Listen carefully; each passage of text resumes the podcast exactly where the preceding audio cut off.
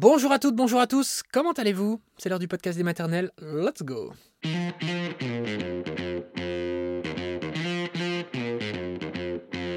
Le podcast des maternelles, le podcast de France Télévisions. Et aujourd'hui on dit stop. Stop à la pression sur l'allaitement. Rappelons-le, l'allaitement, ça doit être un choix. C'est le choix des femmes, c'est le choix des mères. Seules elles peuvent décider ce qu'elles souhaitent faire à propos de cette question si intime. Arrêtons avec les injonctions. C'est le thème de notre émission du jour. Vous allez entendre Laura, puis nous serons après avec une sage-femme, la sage-femme, à Roy bien sûr, mais sinon c'est la sage-femme, Chantal Birman. C'est parti.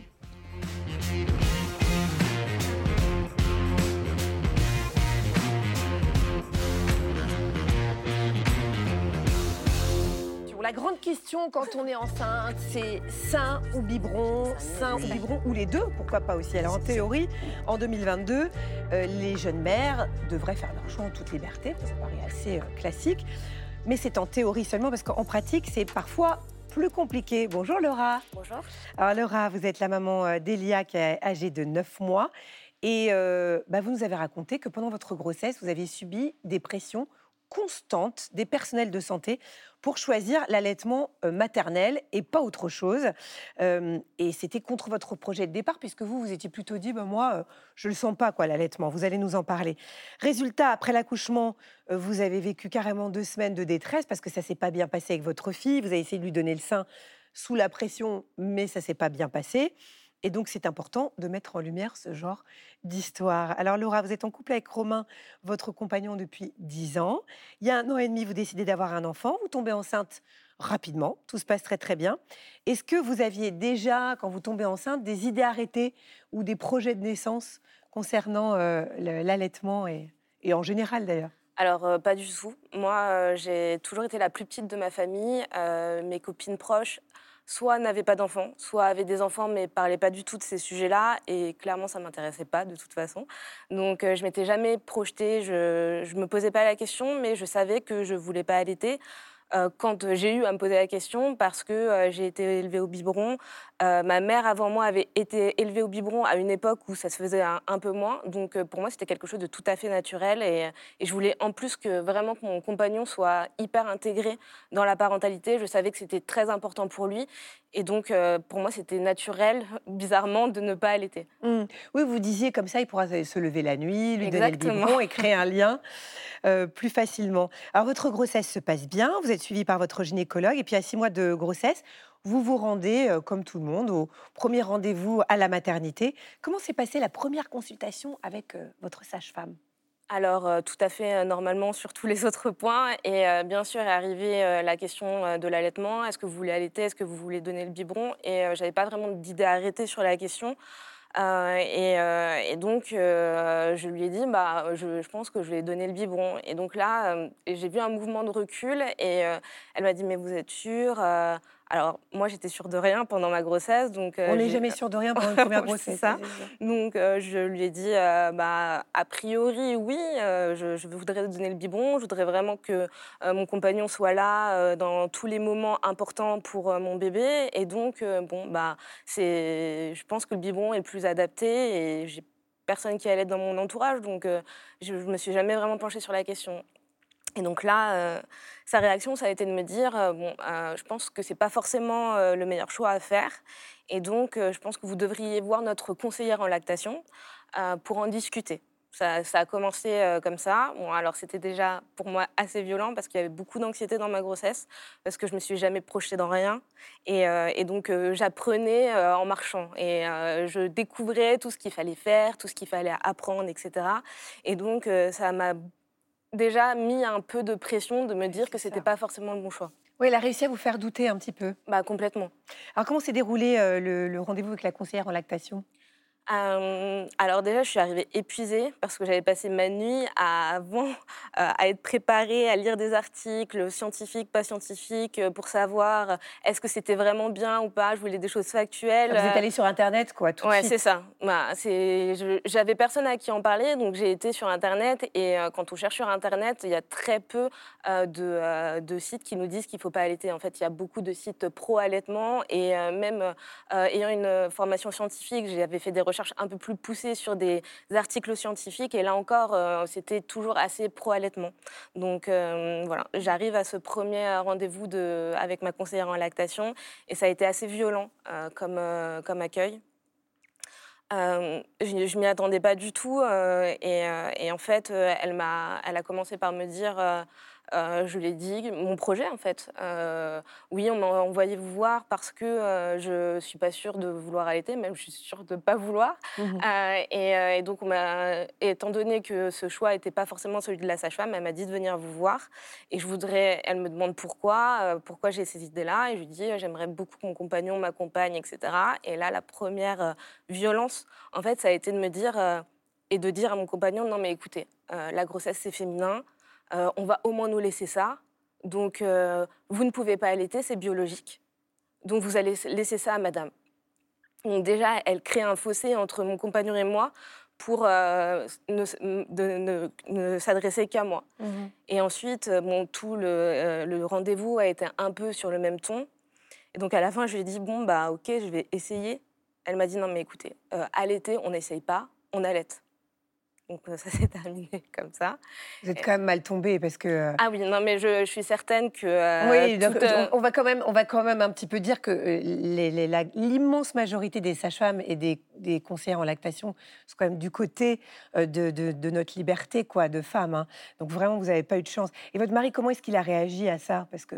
Alors pendant le rendez-vous, il n'a pas vraiment réagi, mais il voyait que plus les minutes passaient et plus je me renfermais sur moi-même. Et donc quand on est sorti du rendez-vous euh, il m'a dit Je comprends pas, en fait. Pourquoi euh, j'ai un caractère fort euh, dans la vie Il m'a dit Pourquoi tu t'es laissé embarquer dans ce truc, dans ce projet qui n'était pas le nôtre, sans rien dire?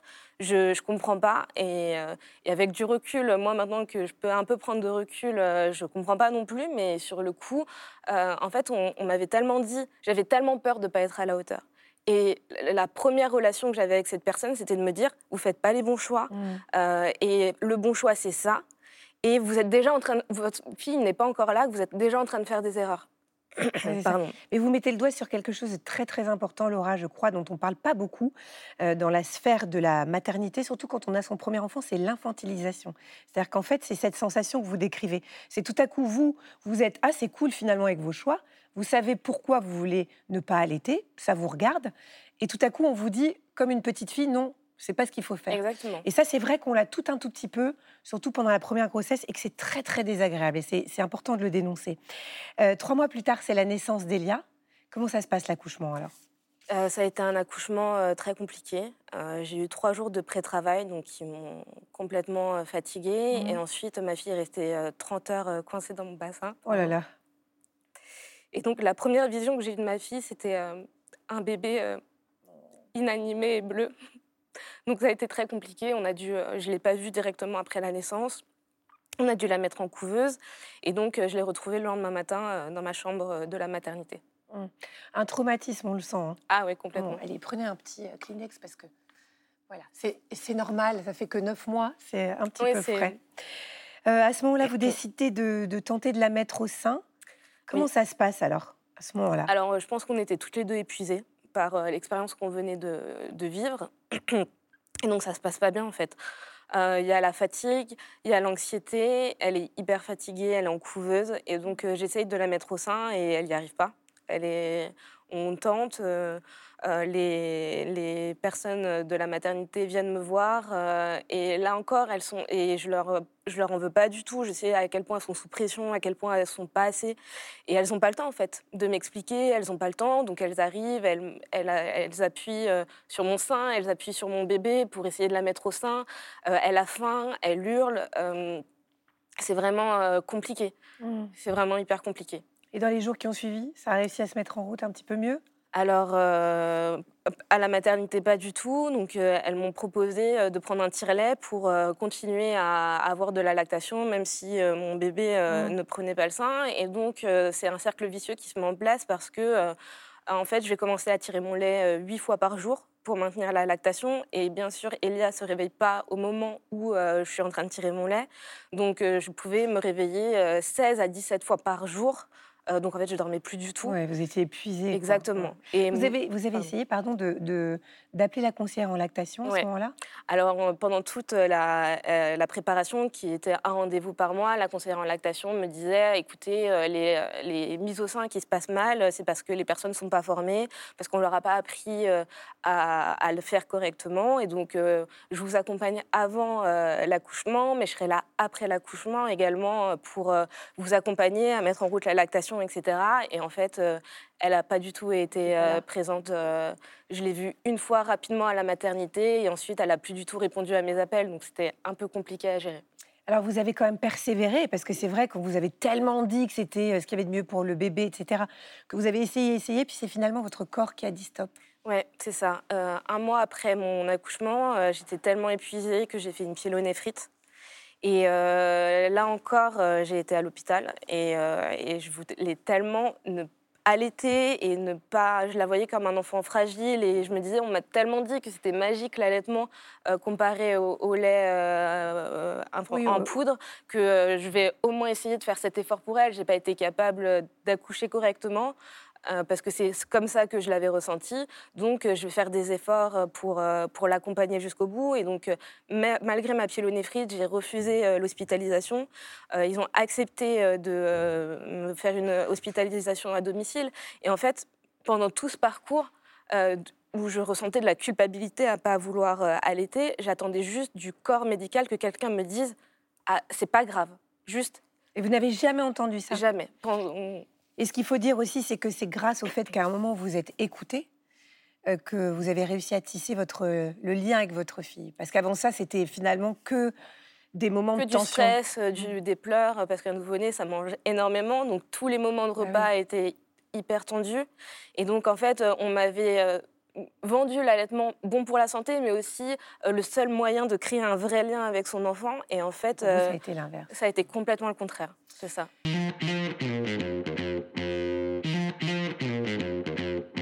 Chantal Birman, vous avez donc longtemps exercé en tant que sage-femme à la maternité des Lilas, en libéral aussi. Vous êtes le personnage principal de ce merveilleux film qui s'appelle À la vie, qui a été réalisé par la non moins merveilleuse Aude Pépin. Euh, vous venez de l'entendre, euh, Laura a subi des, pressions pour choisir l'allaitement maternel. Comment est-ce qu'on peut expliquer qu'aujourd'hui, euh, les femmes ne puissent pas être libres comme elles le voudraient de choisir leur mode d'allaitement? C'est vrai qu'il y a encore une pression assez forte pour les femmes qui ne souhaitent pas allaiter au sein. Complètement. Ce sont des injonctions. Euh, alors, il y a plein de raisons, évidemment, euh, pour lesquelles il y a ces injonctions. Un, un savoir qu'on veut transmettre. Mhm. Deux, des connaissances scientifiques aussi, euh, réelles. Bien sûr. trois, des normes de santé aussi. Donc, tout ça, c'est du côté des soignants. quatre, plus intimement, les soignants ont une expérience de vie qu'ils ont envie de transmettre. Cinq, il y a les injonctions de la famille, des amis autour. Et six, bien sûr, derrière, ce qui est intéressant, c'est la culture. Sur quoi sont basées ces injonctions? Sur l'image de la bonne mère. Quelle image de la bonne mère est transmise? Ben, C'est l'image culturelle, religieuse de Marie. Mmh. Marie, c'est quoi? C'est une femme qui accouche avec les bêtes. Et où l'an 1, considéré dans toute la chrétienté, c'est la naissance de Jésus. C'est pas la grossesse de Marie, c'est pas l'accouchement de Marie qui se passe avec les bêtes. Donc, euh, euh, une fois qu'on comprend ça, une fois qu'on comprend ça, on comprend, on, est plus calme par rapport à ce qu'on va induire. Ça. Voilà. Je suis passionnée, du coup j'avais oublié qu'il fallait que je pose une question. Euh, en l'occurrence, c'est pas la mienne, c'est celle de Rachel qu'elle vous a envoyée en vidéo. Regardez. Bonjour. Alors ce thème m'inspire et euh, finalement je me demande si euh, le véritable problème ce ne serait pas plutôt euh, le manque de formation et évidemment le manque de moyens du personnel qui devrait aider les mamans qui débutent leur allaitement. Voilà, qu'en pensez-vous? Je vous remercie. Alors, c'est les deux, parce que c'est vrai que la formation permet de donner des réponses, mais la formation aussi, ça peut entraîner euh, la distance du savoir. Ce qui va vraiment aider les femmes, c'est l'accompagnement dans le choix qu'elles vont avoir. Cet accompagnement dans le choix, il faut forcément se situer dans une situation d'empathie avec la mmh. femme. Donc, dans un endroit où on ne sait pas plus qu'elle. On a simplement le devoir de l'accompagner, c'est-à-dire de la tendresser à l'instant de son choix. La tendresser, c'est joli. Mais elle, elle, euh, elle le dit, elle dit, je n'attendais qu'une seule chose, c'est qu'on vienne me voir, en fait, Oui. et qu'on m'accompagne dans mon choix, qu'on me libère, finalement. Me voir, ça veut dire la voir Oui. pour de vrai. Oui, hein. c'est ça, bien sûr, c'est pas passer c'est dans pas sa chambre ouvrir en la porte. en vent. Voilà. Bien sûr. Et tendresser, ça existe vraiment comme mot? Je sais pas, je l'ai peut-être inventé. Non, non, beau. ça, ça sent le, le mot inventé par Chantal. Mais, Mais, euh, on Et valide. elle, elle invente tous les plus beaux mots de la langue française, hein, je vais vous dire. Ouais, là, faut peut-être pas exagérer. Oh, tendresser, c'est trop joli. On va vérifier. On écoute une question d'un homme. Tiens, Nicolas, regardez. Bonjour, ma femme a allaité notre fils à la naissance, puis elle a dû passer au biberon car elle ne prenait pas assez et même avec le tire-lait, les quantités tirées n'étaient pas suffisantes pour la péricultrice. Elle a mal vécu ce moment car elle a senti beaucoup de pression sur l'allaitement de la part du personnel. Comment protéger sa femme de toutes les injonctions et pressions qu'elle subit en devenant mère? Alors d'abord, il faut quand même savoir la donnée d'allaitement maternel, c'est que euh, euh, la plupart des allaitements qui ne fonctionnent pas est dû en fait aux coparents. Alors, les hommes viennent d'avoir un mois supplémentaire en gros de congé paternité. On va leur demander d'être très présents, etc., d'être les premiers à soutenir leurs femmes. Dans ce soutien aux femmes, la première chose qu'ils doivent savoir, c'est que eux ne peuvent pas allaiter. C'est une compétence qui est exclusivement féminine, maternelle. S'ils reconnaissent cette compétence chez l'autre et cette incompétence chez eux, c'est déjà le- la base. C'est ce que voulait Ouais. dire très certainement la conseillère en lactation, mais que- qui, qui a été mal perçue par euh, Laura, j'imagine. Mais Ouais. parce qu'elle lui a dit euh, c'est une affaire de femme, vous vous ne pouvez pas allaiter, etc. Mais apparemment d'un ton un petit peu euh, un agressif. petit peu agressif. Non, alors c'est pas agressif, c'est-à-dire il faut leur montrer ce que eux peuvent faire. C'est ça. Qu'est-ce qu'on peut faire avec une femme qui va vraiment l'aider? Eh ben, C'est reconnaître sa compétence, l'admirer si possible. Si on est capable d'admiration pour sa femme, c'est pas mal. Arriver à lui dire et lui dire que c'est justement à travers ça qu'on l'aime. Et une fois qu'on a, qu'on a mis ces bases-là, euh, les vibrations ne sont pas les mêmes, les molécules dans l'air non plus, et on repart sur d'autres bases. Ces autres bases-là sont des bases qui vont permettre de grandir dans la vie, des deux côtés. Et du coup, ça permet aux femmes, quand on leur dit ça, de voir la place de l'autre. Et c'est comme ça qu'on crée la place du, du père. Et là, la en question, c'est plutôt femme. comment pro- protéger sa femme de l'entourage, de l'extérieur, pas, pas de lui-même. Des injonctions qui pourraient venir de la société, Mais en parce fait. que quand tu lui dis qu'elle est forte, qu'elle est balèze et que ce qu'elle fait est bien, et que de toute façon, elle, sa décision, c'est donner le sein, mais qu'en aucun cas, elle n'a aucun pouvoir sur son lait, le lait, la quantité de lait, la fabrication du lait, la façon dont ça se fabrique, c'est le bébé qui fait ça. hein. Euh, donc, c'est les compositions du lait, c'est le bébé. Donc, le lait appartient au bébé, le sein appartient à la femme. Et ça, déjà, dans la tête, c'est plus clair. Qui se débrouille avec son lait, donc ça, ça ne regarde pas la femme. Par contre, elle, ce qui la regarde, c'est savoir si elle veut, oui ou non, donner le sein.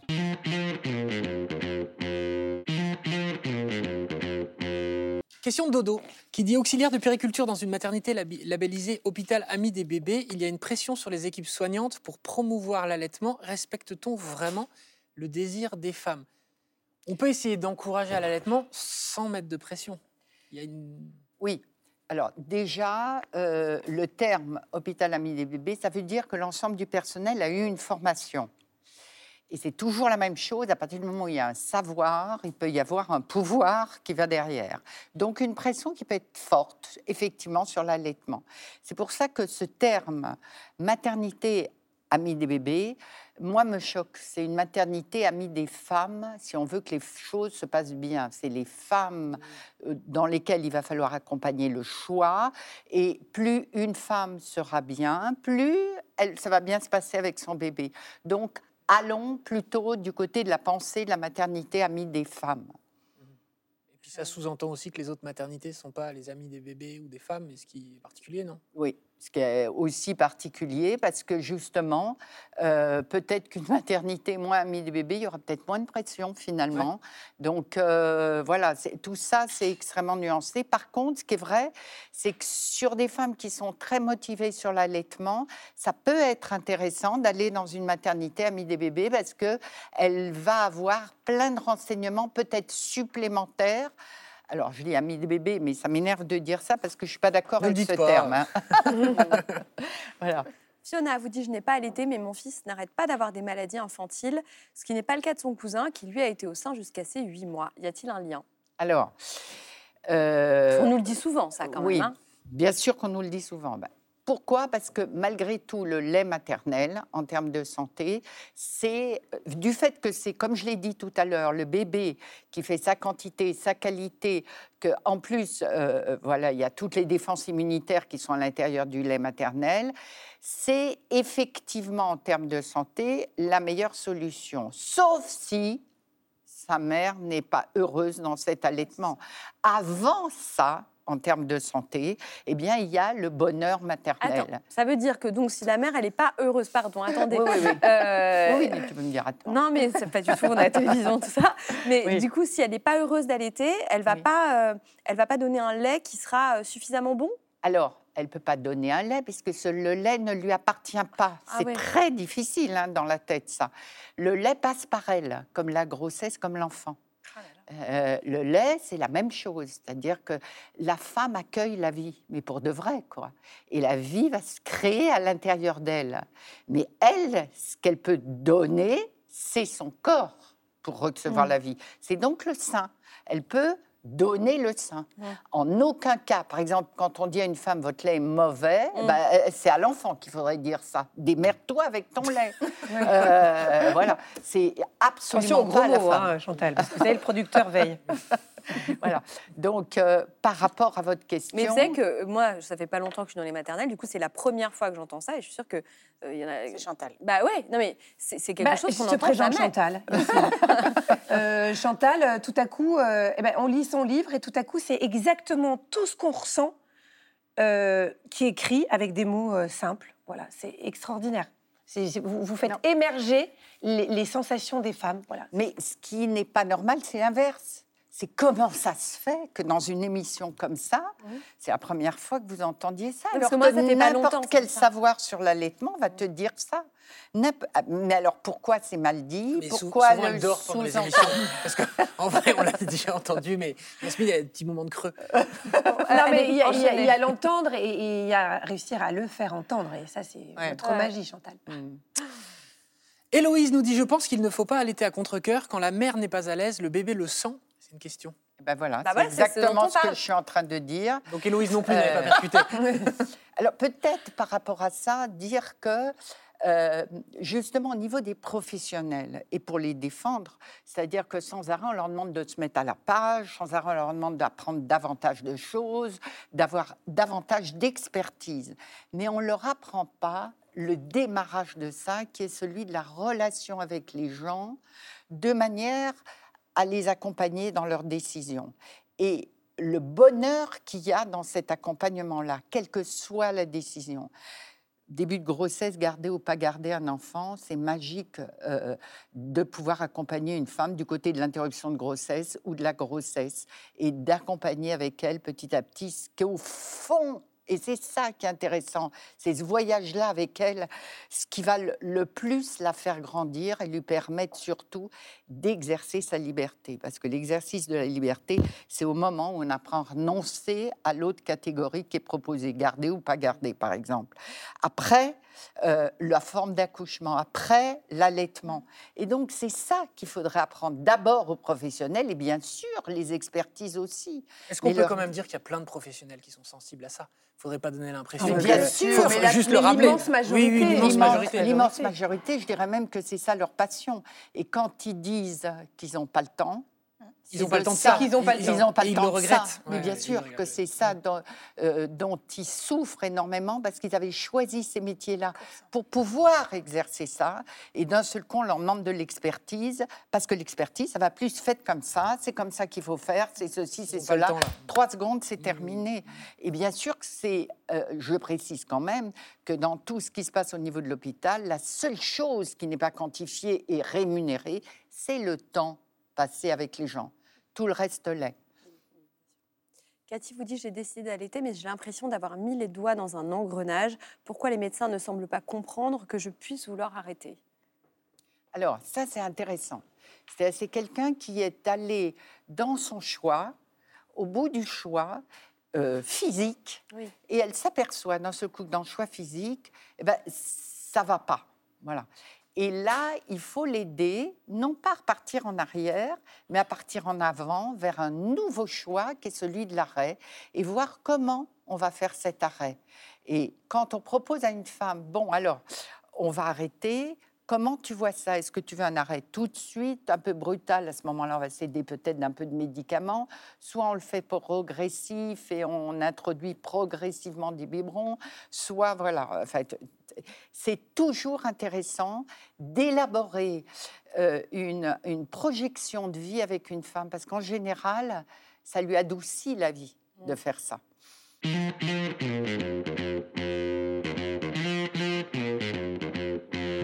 Merci à Chantal Birman, merci à Laura, merci à toutes les deux d'être venues dans la maison des maternelles, auprès d'Agathe, de Yasmine, de Marie, de tout le monde. Voilà, c'est la fin de cet épisode.